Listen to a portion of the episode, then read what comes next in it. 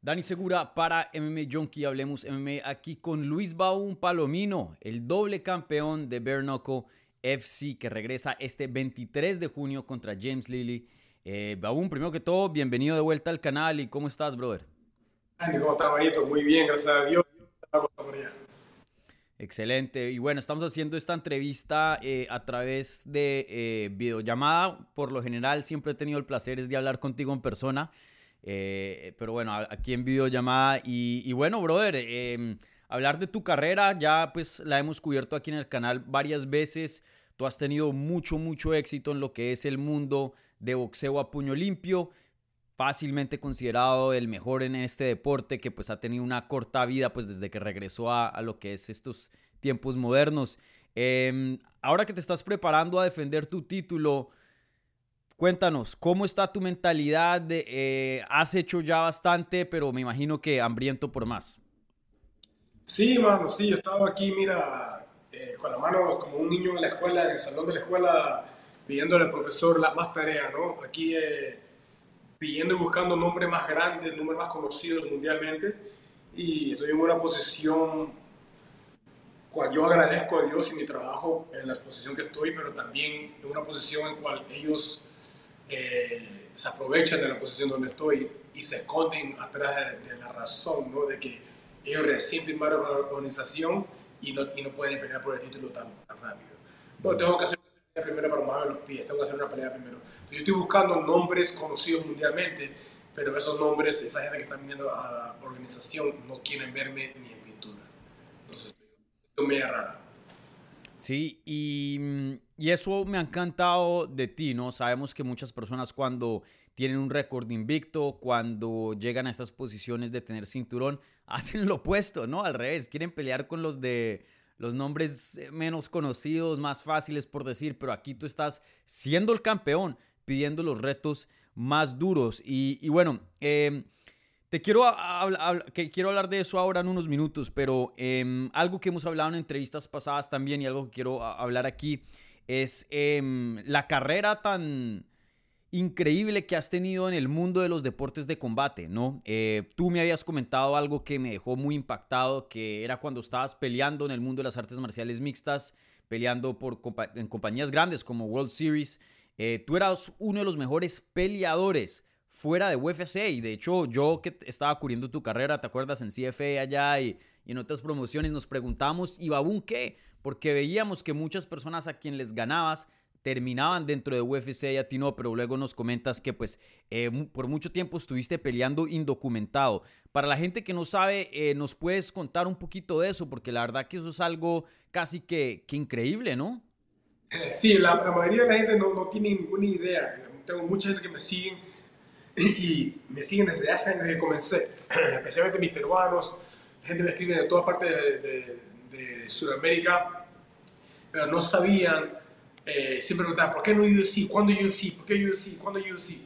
Y yo mientras le ganaba a gente que iban después de una derrota contra mí, iban y se firmaban UFC. Bueno, la razón fue porque yo estuve 31 años ilegal, 31 años en cual yo tuve oportunidades donde tenía un permiso de trabajo y podía trabajar por un año, a veces por dos años, y a veces no, no, tenía un permiso de trabajo por tres, cuatro, cinco años.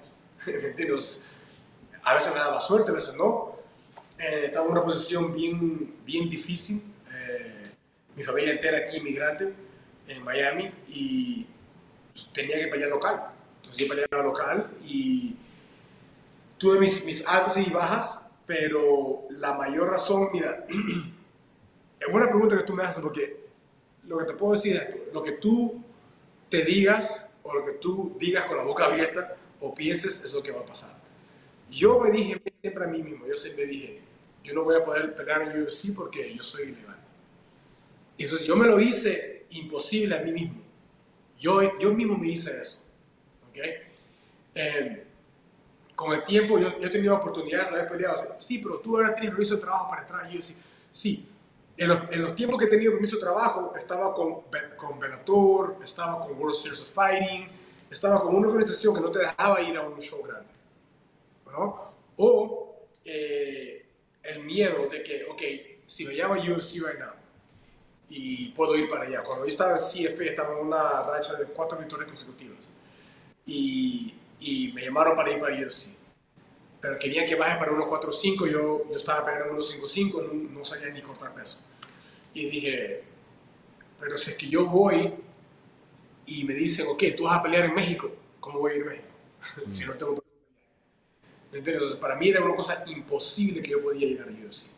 ¿Me entiendes? Entonces yo también, yo mismo me puse las barras también. Ahora ha pasado ese tiempo, para que la gente sepa la razón mayor por la cual yo no entré y gané a muchos que ganándoles, ellos fueron para allá y yo no entré, fue porque fui ilegal. No tuve, no tuve los papeles para poder ingresar a UFC. Y ahora hoy en día, cuando yo vengo al bare knuckle, al boxeo sin guantes, yo lo primero que hice es, como ahora ya yo me entiendo como, como soy, y dije, yo voy a ser un campeón invicto. Yo voy a ser el campeón de esta organización y me voy a retirar invicto. Y lo sigo repitiendo. Y lo que tú dices es lo que tú eres, es lo que tú haces. Y estoy hoy en día 8-0 invicto. Sí. Doble y, y, oye, eh, cuéntanos, eh, tomemos unos pasos atrás. Eh, ¿Tú cómo llegaste a este país? Tú naciste en Perú, ¿cierto? tú llegaste aquí a una temprana edad. Llegué a los 10, cumpliendo 11 a California primero. mi, mis padres me trajeron con una identidad diferente. Mi nombre era Miguel Algo, era mexicano, mexicano americano. Y una, una cosa loca porque yo al entrar al país por el avión es entrar por la puerta grande, yo no crucé la frontera. Pero yo, entrené, yo, entré, yo entré con un photo switch passport, un, pasaporte con otro, otra forma. Ok, entonces es una forma ilegal de entrar igual, pero que yo iba, que yo iba a saber que ese mismo pasaporte iba a ser mi, mi salvación aquí en Estados Unidos. Años después, cuando me convertí en adulto y comencé a buscar por mí mismo una forma de legalizarme, Años después encontré a mi abogado Hugo Florido y Hugo Florido me dice, ¿cuál es tu historia? Bueno, le cuento la historia, yo entré así. Dice, ah, bueno, hay una ley, porque tú entraste a los 11 años de edad y tú eres un menor de edad, pero tú entraste por lo que se llama la puerta grande, por el avión. Tú no cruzas una frontera. Porque entraste por una puerta grande eh, y fuiste un eh, menor de edad, los Estados Unidos te da un, perdón. Puedes legalizar. Y ese fue mi primer caso que hicimos para buscar el green card. Estuve dos años en ese caso esperando y me tocó una señora que, no por nada, pero la señora parecía que cruzó la frontera ayer. O sea, mm. hispana, hispana, no voy a decir ni de qué parte, pero pasa que cruzó la frontera ayer, ¿me entiendes? Con la foto de su familia que parecía que la familia todavía vivía en otro lado. y cuando entrevista con ella, me hace todas estas preguntas, bla, bla, y me está pidiendo el pasaporte en cual yo entré ilegal. Y él, ¿cómo iba a tener un pasaporte de cuando tenía 11 años de edad que era ilegal? Eso. Claro. ¿Cuántas veces? No te acuerdas. No, bueno, ok, este, bueno, te tengo que negar, pa. Me negó. y ni por ahí pude coger mis papeles. Entonces, siguió la batalla, ¿no? Hasta el año pasado, por fin ya, ya pude conseguir los papeles. Sí. ¿Ya ¿Eres residente o ciudadano? Ahora soy ser residente. Residente, súper. Ah, excelente. Y felicidades por, por eso. Em, y, y, sí, me parece una historia súper, súper increíble. Eh, ¿A qué punto te mudaste a la Florida? Porque pues llegaste primero a California. Sí, a California, donde comencé a boxear. A los 10, cumpliendo 11, hasta los 14. Cumpliendo 14 llegué para Miami. ya. Y ya eh, el boxeo, bueno, esa fue una época donde mi papá fue preso y yo quería boxear aquí, pero estaba mi mamá soltera con todos los otros todo el trabajo encima de ella, eh, no inglés, no papeles, imagínate, mm. Complicado, sí. Todos en un apartamento de un cuarto y, para, y busqué un gimnasio de boxeo que me quedaba unos tres buses de lejos. Me dijo, no, tú no vas para allá, porque yo llegué a Miami, Florida, hace 26 años, cuando era un tiempo de muchas pandillas. Mm. Muchas pandillas aquí. era muy peligrosa la calle. No, no me dejó ir y terminé, bueno, peleando en la calle mucho. sí, sí, sí, sí. Y, y, bueno, eh, ¿cómo hacías tú para pelear indocumentado ¿no? estas otras promociones de artes marciales mixtas? Porque llegaste a pelear en World Series, llegaste a pelear en Bellator, eh, bueno, CFA, que en ese entonces era una grande promoción aquí en el sur de la Florida. Eh, ¿Cómo hacías? Eh, ¿Te pedían papeles o cómo funciona eso? No, no entiendo muy bien. Pues, eso lo que me ayudó fue los, los tiempos y las épocas que tuve en, la, el trabajo, el permiso de trabajo.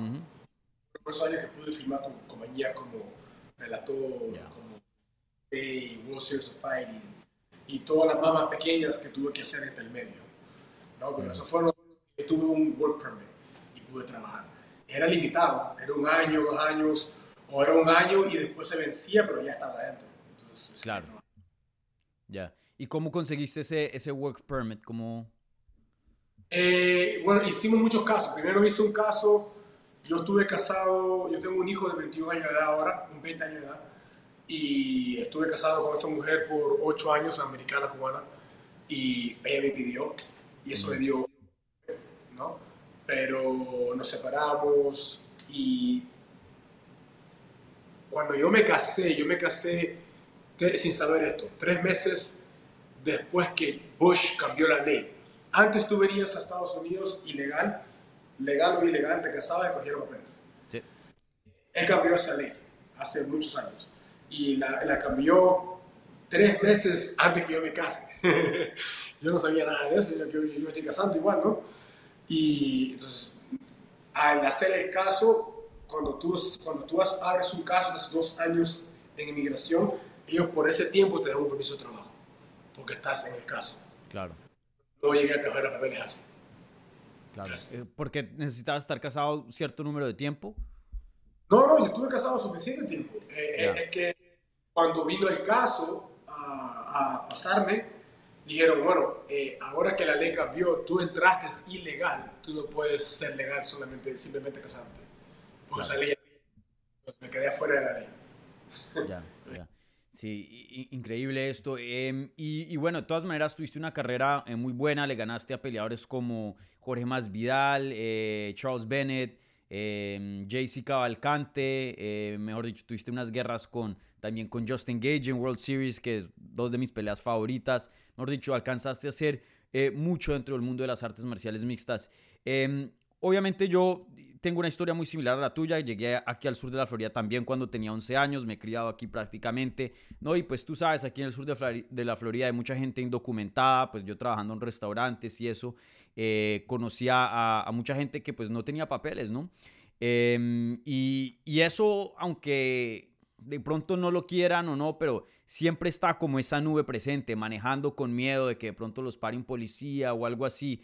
Eh, para la gente que, que, no sepa, que vive de pronto en Latinoamérica o que ha vivido en Estados Unidos y siempre ha tenido un estatus eh, legal, eh, es complicado, ¿no? Vivir así, cuéntanos un poquito. Y no me imagino también como peleador, tú estando en, en la mira de, del mundo, cuéntanos de, de, tu mentalidad y esa presión que trae, pues, no, no, no tener la, la, documentación aquí en, en Estados Unidos. No, es un nivel de presión increíble y es, es, es muy complicado, es muy complicado porque uno, lo, bueno del latino es que el latino quiere trabajar y salir adelante, ¿no? Quiere un Yo conozco mucha gente que, que están en la área y tienen papeles y no, no les puedo trabajar y, y, todavía se quejan de cómo viven. ¿no? Bueno, eh, la, la, sangre latina te, te saca a, esforzarte, ¿no? Mm. Pero fue muy, muy difícil. Hubieron muchas peleas en cuales yo no podía tomar un viaje. Cuando yo gané mi, era mi segundo título de MMA, yo tuve que pelear en Michigan y no pude tomar un viaje porque no tenía licencia. Estaba expirada y no tenía permiso de trabajo para sacarlo otra vez. ¿Qué tuve que hacer? Tuve que pagarle a un amigo para que maneje y, rentar un carro bajo el nombre de él y nos maneje para Michigan. Y todo ese viaje es un riesgo. Si nos para la policía, si nos para uno ahí racista, ay, ay, ay. ¿no? Sí. No, por Miami. Entonces fueron, fueron tiempos muy difíciles que mi familia entera pasamos y yo, y gracias a Dios ya poco a poco todos hemos, nos hemos legalizado. Gracias a Dios. Sí. En esa le ganaste a Darren Krushkan, que llegó a pelear en UFC. Ajá, esa misma. Sí, él es de Michigan. Mm, sí, sí. Sí, y, y oye, eh, no, no por entrar aquí y ser muy político en esta entrevista, pero algo que eh, Em, pues he, visto, ¿no? Es que mucha gente se queja de, las personas indocumentadas y de pronto no se dan cuenta de qué tanto contribuyen a esto este país, ¿no? En el servicio, en las frutas, etcétera, etcétera, etcétera, ¿no? En, en, en las plantas, en, en las plantaciones, ¿no? Etcétera. Y algo muy interesante es que mucha gente viéndote a ti pelear, literalmente estaban disfrutando de las guerras con Justin Gage y de todas las peleas de World Series y no sabían que pues parte de eso era producto de, de alguien indocumentado, ¿no? Sí, mano. ¿Tú, tú qué dices que, que has vivido todo tu vida aquí en Miami? Cuando pasaron estas nuevas leyes, sabes que ahora, ya que estamos en este tema, el gobernador aquí de la Florida ha puesto las leyes más estrictas para los indocumentados en todos Estados Unidos. La, la han puesto aquí. Sí. Bueno, cuando pasó esa ley, manéjate por ahí por Homestead para que tú veas. Date una vuelta por Homestead. Todo vacío. Mm. Todos los, labores de construcción, todos los labores, o sea, todos esos trabajitos que a la gente no le gusta hacer, todo vacío. Sí. Todo bueno salido corriendo buscando dónde trabajar, en paz. Mm. Una, una, forma de vivir bien difícil, bien, bien difícil. ¿no? Sí. Y pues, eh, para poder eh, pelear así y uno siempre pensando en el futuro, pensando en la familia y, poder tener la cabeza centrada peleas, cuando una pelea es 80% de esto bien claro. Eh, ha sido, ha sido una, una etapa bien difícil. Sí, el otro día estuve viendo una historia de, de, un dueño de que tiene una plantación de mangos y está regalando mangos. Está diciendo, vengan y, y, y, los recojan ustedes mismos porque se están pudriendo y de hecho se está llenando esto de, de bichos y, vengan, porque es que no, no hay trabajadores. Entonces, em, no quiero hablar por ti, pero pues eh, de alguna manera tú al, ser honesto y contar esta historia eh, conmigo y también pues con otros medios, eh, de alguna manera pues mandas mensaje como al público diciendo, hey, aquí hay gente indocumentada de, de valor. Pues mira, Henry Sejudo, un, los padres son indocumentados y llegó a ganarle una medalla olímpica a Estados Unidos. Eh, hay gente con mucho potencial, ¿no? Con mucho que dar a este país, no todos son, son vándalos, como dicen otros, ¿no? Claro, claro, hay que, hay que dar una oportunidad a ser humano, ¿no? Hay que ser ser humano, hay que ser ser humano. Especialmente esos, esos latinos que también vienen de sangre latina, que vienen también de otros países que llegaron aquí. Mm. no porque ya estás en, la segunda generación aquí en Estados Unidos, donde no te olvides de dónde viniste, de dónde vino tu familia, ¿no? Hay que darle, hay que darle una, una oportunidad a los demás y saber este, tener un poquito de, ¿cómo se dice eso? Eh, esa palabra. Tener, compasión. compasión, you a una gente que quiere superarse. You mm. todos estamos aquí para robar y, y estamos aquí para hacer nuestro trabajo y nuestra parte en una buena vida. Así que dar una oportunidad a ser humano, ser ser humano con los demás. Sí. Oye, ¿en algún punto te llegó oferta de contrato de UFC o UFC te contactó en el transcurso de tu carrera? Sí, cuando estaba en CFA me llegó para bajar para 145. Sí. Después de eso tuve dos o tres más. Uh, no fueron llamadas directas a mí, no te voy a decir eso, pero tuve dos o tres más oportunidades donde una pelea se caía de alguien y yo estaba, yo voy y aquí hay un manager, no voy a ni mencionar el nombre de él, que siempre me ponía un palo ahí, porque no con él. Y es el manager más duro de, Miami. El que tenía todos los peleadores de Miami es él. Y teníamos, teníamos, teníamos y tenemos hasta hoy en día una guerra que no ni menciono el nombre de él. Y yo sé, porque yo sé que fue él, porque demasiada gente me lo ha dicho que ni lo conoce. ¿Me entiendes? no, sí, sí, yo, puse tu nombre, pero vino este tipo y, puso el nombre de él. Sí, sí, yo puse tu nombre, pero vino este tipo de aquí. entonces, todo el mundo repetía el mismo nombre del hombre. ¿Me entiendes? Entonces, había una oportunidad y me la quitaron. ¿no? Como con él, no podía entrar. Claro, sí. Eh, mucha política en este deporte. E, en ese tiempo de, de CFA, eh, ¿cómo fue? ¿Fue ya una llamada oficial de UFC cuando estabas en CFA para bajar a 145? Sí, eso fue también, también fue last minute, una cosa de último minuto, dos, dos semanas, algo así. Para pelear en México. Sí, para pelear. Y yo dije, bueno, pues, si voy para allá, ¿cómo, cómo voy a viajar para allá? no puedo viajar. Entonces, ¿qué, ¿qué, les dijiste de razón? Yo leí la excusa que quiero entrar a 155. Ya.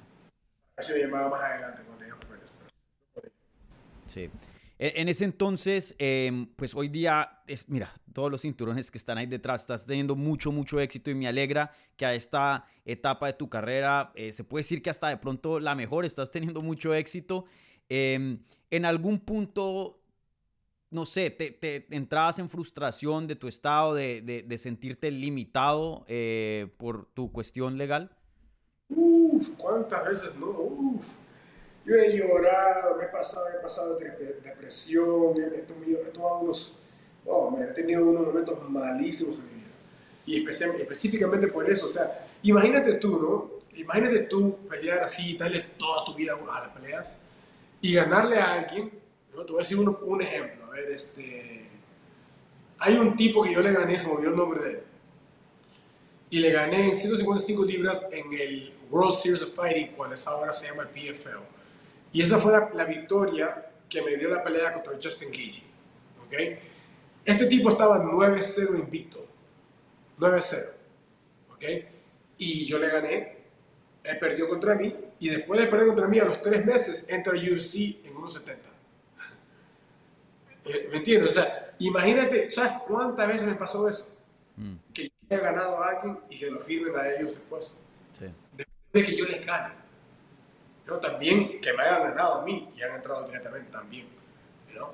Ah, la historia con la pelea de Masvidal, por lo que yo escuché, yo no sé si esto es completamente cierto, pero la historia que me dijeron a mí es Masvidal estaba peleando en Japón, uh firmar con UFC, y él quería hacer una pelea en su hometown, en Miami. ¿okay? Y ahí fue cuando se encontró en un club con Tito y con Glenn Rice, que eran los dueños de GeForce, ¿no? Y yo era campeón ahí. Entonces él dijo, bueno, para que pelees con Palomino. Y para la mierda, como sabes cómo es más vida, no, que Palomino son un tirapiedra, que nadie lo conoce, yo peleo frente de miles de gente. Que ah, bueno, lo peleas con él entonces. Hicimos la pelea, el tipo vino 8 libras pesado, no quiso bajar el peso. Eh, le ganamos, pero por lo que yo escuché, él tenía contrato con UFC ya, él ya iba para UFC. Y por perder contra mí, no llegó a entrar. Mm. Y tuvo Sí, sí. Tan interesante como, como se dan las cosas, ¿no?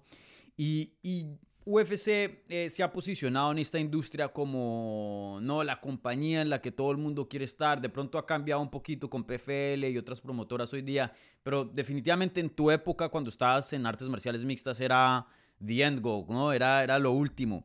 Em, yo sé que estás teniendo mucho éxito y estás pasando por una muy buena etapa de tu carrera, pero em, ¿alguna vez te pones a pensar y tienes como remordimiento, te pones a pensar, uy, ¿qué hubiera sido si hubiera llegado a UFC? ¿O, estás en paz con, con esa idea de, de, de, poder llegar al octágono, por decirlo así? Ah, yo llegué en paz con eso hace tiempo ya. Yo llegué a sufrir la primera vez que perdí cuatro peleas consecutivas eh, dos de ellas en realidad ni las perdí porque, bueno, ¿quién le gana a un ruso en Rusia? Complicado. Yo que lo noqué, sino yo, yo, yo, yo perdía split decision o una decisión, mm. ¿no? Y bueno, ya, ya me comencé a pagar, ¿no? Yo también tenía uh, lesiones en la rodilla, en el dedo gordo. Y cuando sufrí las dos últimas derrotas, yo dije, no voy a seguir lastimando mi récord ¿qué estoy haciendo? Ya yo estaba entrenando bien duro, ya, ya había perdido todo, ¿no? La, el, entusiasmo. ¿no? Y, y, ¿no? y hasta en ese tiempo, en esa época yo estaba con ese remordimiento de que no, que yo sí. Entonces, la ganas de pelear no se habían apagado todavía. Era la gana de pelear y llegar a UFC y poder llegar a ser mi nombre allá arriba. Eso se había apagado. Entonces, cuando eso se apagó, entré en un momento de depresión dura. Y en ese momento fue cuando veo a Jim Anders, un, colega de, que, que peleó en UFC, sí. siendo bulla en Bare ¿no? Y dije, wow, y está. ¿no? Y dije, porque a Jim Anders le metía la mano en el gym. ¿no? yo, cuando yo me meto a ver, digo, espera, pero, ok, solo boxear ¿ok? Y no puede hacer takedowns, no, no hay grappling. Ok, está bien, entonces, yo creo que puedo hacer esto. Ahí yo puedo, porque ¿qué es lo que pasó en todas mis peleas? En todas mis peleas era la gente me aguantaba y ni siquiera buscaban sumisión. Yo soy, a mí me han metido dos sumisiones en, el inicio de mi carrera. Yo soy cinta negra, cinta negra verdadero. Para meter una sumisión a mí es muy difícil. Nunca más perdí de sumisión. Y, pero perdía de qué? Cage control, ¿no? Que eran los luchadores que venían me aguantaban. No metían ni golpe, porque si metían golpe, abrían espacio y me levantaban. Y tenía que pasar por la mano otra vez, o por las patadas que metían. Entonces, cuando salió y surgió el BKFC, eso me dio una vida completamente diferente y me dio otra vez esa, esa hambre de pelear y, de, que, de quererse campeón. Y bueno, estamos ahora. Increíble. Em, obviamente, eh, yo sé que tú eres, bueno, todos los peleadores, ¿no? Especialmente uh, un veterano como tú, debe tener mucha, mucha eh, confianza en sí mismo para llegar a, subirse a una jaula y pelear con alguien, o pues en este caso, el ring. ¿Te imaginaste que esta carrera se iba a, desenvolver como se ha desenvuelto? Porque muchas personas ven a BKFC como, ah, bueno, una o dos y me retiro, el payday, pero tú has tenido una carrera campeón y estás creando legado. Sí, no, bueno, yo, esa, es la diferencia, ¿no? Yo, cuando yo llegué aquí, yo vine, yo vine directamente con esa mentalidad. Yo vine, yo dije, yo voy a ser el campeón de esto. Aquí lo que yo no llegué a hacer en el octágono, lo que yo, yo, yo no voy a hacer en la jaula, lo voy a hacer aquí. Entonces yo vine con esa mentalidad ya. Yo me preparé para eso. Y, es, aquí estamos. Sí. No, increíble. Y, bueno, hoy día eh, súper joven, apenas con 42 años de edad y, y viéndote aún más, más y más mejor. Em, ¿qué, ¿Qué tanto tiempo piensas hacer esto? ¿Tienes un, un end goal o, o, un marker de edad o, o, algo? ¿O simplemente vas a seguir peleando mientras te sientas eh, en forma? Lo, primero, lo primero que nosotros dijimos fue 10-0. Eso, eso, fue un nombre que yo puse, un número que yo puse. Yo puse un número, dije 10-0, ¿no? Pero también lo otro que he estado haciendo últimamente es tomándolo año por año. Entonces, cada vez que yo termino el año, acceso al año anterior, el año que pasó, lo acceso, veo, ok, cómo me sentí, eh, si bajó la velocidad, si bajó si bajó mi fuerza, si bajó mi reacción, si empeoré en algo, si cogí mucho castigo y no está pasando. Eso no es lo que está pasando. ¿Cómo? no, te, puedo explicar cómo porque yo soy una persona que soy muy saludable, tengo una bella esposa que me mantiene bien centrado y es una cosa que siempre me faltó en mi carrera en el tiempo de MMA. No tuve una, pareja así en casa. Ahora estoy, estoy, en casa con una pareja que me apoya en todo. ¿no? Tremenda cocinera entonces, mi, mi, salud con lo que es la nutrición es un nivel altísimo. Todo lo que es terapias, yo estoy encima de eso porque no soy un jovencito tampoco. Entonces, todo lo que digo es, cada año termino el año y digo, vamos a hacer un año más. Pero voy a completar este el año pasado dije, vamos a terminar este año. Entonces, yo estoy seguro, como lo estoy sintiendo ahora mismo, que cuando yo termine este año, yo voy a decir un año más, porque me siento bien todavía. Mientras que no esté cogiendo el castigo, mientras que yo no esté lastimándome, perdiendo back to back, ¿no? Eh, perdiendo reacción, perdiendo velocidad, mientras que yo siga mejorando, superándome, yo voy a seguir Te, te, digo algo eh, y, admito aquí, en lo personal, cuando yo empecé a ver eh, yo pues estaba cubriendo artes marciales mixtas por mucho tiempo, como sabes, Bare es algo nuevo. Al principio no me gustaba mucho y, y pensé que era un poco, eh, a ver, como un tough man contest, a ver quién era. Pero sabes que tú y lo que está haciendo el Tigre me ha cambiado mucho mi mentalidad y mi percepción, porque si alguien piensa así, los invito, yo, pensaba así, vayan y vean las peleas de Baúna, hay una ciencia y, y el equipo de ustedes está descifrando muy bien cómo se debería pelear en este deporte, ¿no?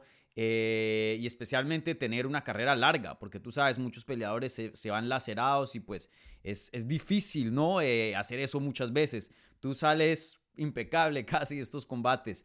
Em, pues la última vez que hablamos me habías comentado de que eh, esa pelea que, en la que tuviste en el Hard Rock era tu última de contrato. Me imagino que obviamente ya firmaste de nuevo porque estás de regreso. si se puede preguntar, ¿varias peleas? No, eh, eh, para decirte la, pura verdad, eh, nosotros llegamos la última y la penúltima pelea ya fueron fuera de contrato. Ok. antes de la penúltima pelea era mi última pelea de contrato. Entonces, en realidad, ellos no man.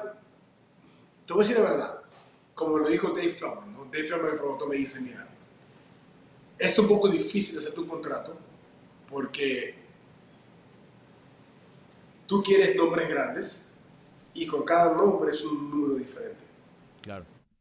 Entonces es una posición en cual no, es buena, pero también no me gusta mucho porque mira, ya ahora cumplo, el, en julio 23 cumplo seis meses sin pelear. Y eso a mí no nada. Yo a esta no, no puedo estar parado así. ¿Me entiendes? No puedo. Y eso tengo un problema, tengo un problema muy grande con eso. Pero sí lo entiendo porque estamos intentando buscar nombres más grandes. Chad Mendes me escribió por un año entero. Mm. Un año no quiso pelear conmigo, hasta me, hasta me lo escribió. ¿Okay? Yo le escribí, eh, me escribió ahora cuando lo tagué a Eddie Alvarez. Y Eddie Alvarez me ha dicho, yo y tú nunca vamos a pelear por dinero. ¿Cómo es eso? ¿Cómo que tú y yo a por dinero si estás en una organización? ¿No? Entonces, esta gente quiere venir aquí y buscar un cheque grande, más grande que el mío, pero no quieren arriesgarse a pelear contra mí. Yo soy el Y se esconden atrás de la, de la razón de por cual ellos no pueden pelear por un título tan rápido. ¿no?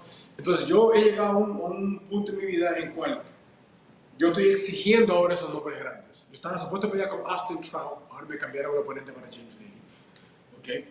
Ah, tenemos Chad Mendes, Austin Trout, Eddie Alvarez, yo, yo he llevado a Thiago Alves Pitbull en 1.70, a Mike Perry en 1.70. eso no es mi peso. Yo, yo, yo camino con un 172 libras. No paso 105. Yo no soy una persona grande. Yo me estoy esforzando y arriesgando para coger más plata y pelear un nombre más grande. ¿Me entiendes? Entonces yo estoy aquí buscando y esperando. Entonces yo entiendo el lado por donde viene Dave, porque Dave sí está tratando de buscar una pelea, pero esta gente no quiere firmar. Esta gente no quiere enfrentarse a mí. Y no, y no hay otra forma de pelearlo. Pues yo lo tengo escrito en mi Instagram, lo tengo escrito. Eddie Offers prácticamente me dice que no quiere pelear conmigo. Charles Mendes me lo dijo dos, tres veces. ¿Entiendes? Aston Trout, yo firmé para pelear, porque ya, ya Aston Trout sería la tercera persona, ¿no? Yo firmé para pelear con él en su propia casa, en Nuevo México. Yo soy el campeón, el que va a defender. Yo para que no se tire, yo digo, no, voy para tu casa, va. Yo firmé el contrato, lo mandé. Y algo pasó con el venue allá, cambiaron la pelea contra James Lee. ¿Y por qué? Porque cuando le dijeron a él, eh, la pelea tiene que ser en Miami, porque algo pasó con tu venue, él dijo, ah, no, me, tienes que pagar más plata entonces. Comenzó a, a, meter excusas y pedir más dinero porque perdió lo que se llama hometown advantage, ¿no? La ventaja. Yo soy el campeón y yo salté a pelear en la casa de él. Entonces, todo el mundo con un, con un tipo de excusas lo dejaron afuera de él y pusieron a James Lee, que también se lo merece. Pero yo lo que estoy buscando es un nombre más grande, más conocido mundialmente y el cheque más grande. Entonces, lo entiendo pero para responder a la pregunta, yo no estoy firmado ahorita mismo. Yo, ahora mismo estoy libre y, estoy bien dispuesto a pelear el boxeo como antes también. ¿Me entiendes? Así que ese fue mi primer amor, el boxeo como antes. Yo veo ahí a José Aldo boxeando, a, ¿cómo se llama este? Anthony Pérez. Eh, hay unos cuantos nombres ahí que, que me interesan mucho. ¿no? Pero bueno, vamos a ver qué pasa. Qué interesante. Entonces técnicamente estás como haciendo one fight contracts, como pelea por pelea con, con Bernoco. Ah, pero súper, porque también tienes libertad de, de irte a... Sí. y me gustaría hacer una pelea de boxeo grandísima. Así que... bueno. yo sé que estás enfocado eh, para este combate eh, ahora el 23 de junio contra eh, Lily, pero dime, en un mundo ideal, ¿cuáles son los nombres que más te interesan? Así sea bajo en bare o irte a boxeo y pelearte con un Aldo, con un Stevens, lo que sea. Tú hoy día, Luis Palomino, ¿qué es lo que más quiere ahora eh, dentro de este deporte? Todos esos nombres están ahí. En bare ahora mismo está firmado Eddie Alvarez y eso es su debut. ¿Okay? Yo le di la oportunidad de pelear por el título a Austin Trout, que es un two-time WBA World Champion. Él peleó con Vanelo, le ganó Cotto. Él perdió la bola. Ok, Eddie Alvarez está ahí. Si él quiere el título 165, yo peleo contra él después de esta pelea. El 165. Si no quiere el título, peleamos con cualquier peso que quiera. Para que no ponga excusas. ¿Me entiendes? Eh, Aston Trout, ya se quedó fuera, pero bueno, también me interesa porque es un hombre grande. Pero más que Anthony Trout, eh, Eddie Alvarez, eh, si fuera fuera de en BKFC, BKFC una pelea, un super fight contra Mike Perry, Mike Perry, Eddie Alvarez, eh, afuera de esto, en boxeo, a menos que lo filmen en BKFC, en boxeo, Showtime, Anthony Pérez, José Aldo, el otro que me dijiste ahora, este, Jeremy Stevens, you know, hay que, sea un hombre de eso que cuando yo te lo digo, tú sabes de quién hablo. ¿Tú me entiendes? Eso es lo que me interesa a mí. Como se llama en inglés, ¿no? Palomino, you want that smoke. Exacto. Sí, sí excelente. Eh, bueno, Luis, aquí me podría quedar hablando dos horas contigo, pero la verdad que tu historia increíble, la perseverancia que has tenido de levantarte vez tras vez tras y no solo eso, con lo que comentas de, estar peleando y documentado. Imagínate, si hay gente que vive con miedo, ¿no? Eh, trabajando en un restaurante, imagínate tú peleando contra Justin Gage en un evento estelar eh, mejor dicho, eh, la verdad que esta historia es increíble. Deberían hacer una, un documental, una película acerca de esto, porque eh, creo que a, una gran parte de Estados Unidos que no tiene papeles, creo que tú inspiras a ese público muchísimo por todo lo que has hecho y sigues haciendo, ¿no? Porque el legado sigue de para arriba. Entonces, felicidades, hermano. Y bueno, les recuerdo a la gente, este 23 de junio, Luis Baum Palomino regresa a defender su título de BKFC. Eh, contra James Lilly, un combate que no se lo pueden perder y un combate que puede abrir las puertas para estas peleas que él menciona gigantes aquí con eh, varios nombres grandes del deporte de BKFC o también obviamente artes marciales mixtas. Así que Luis, un placer hablar contigo y, y bueno, seguramente nos veremos pronto. Muchas gracias por tenerme aquí. Gracias. Abrazo.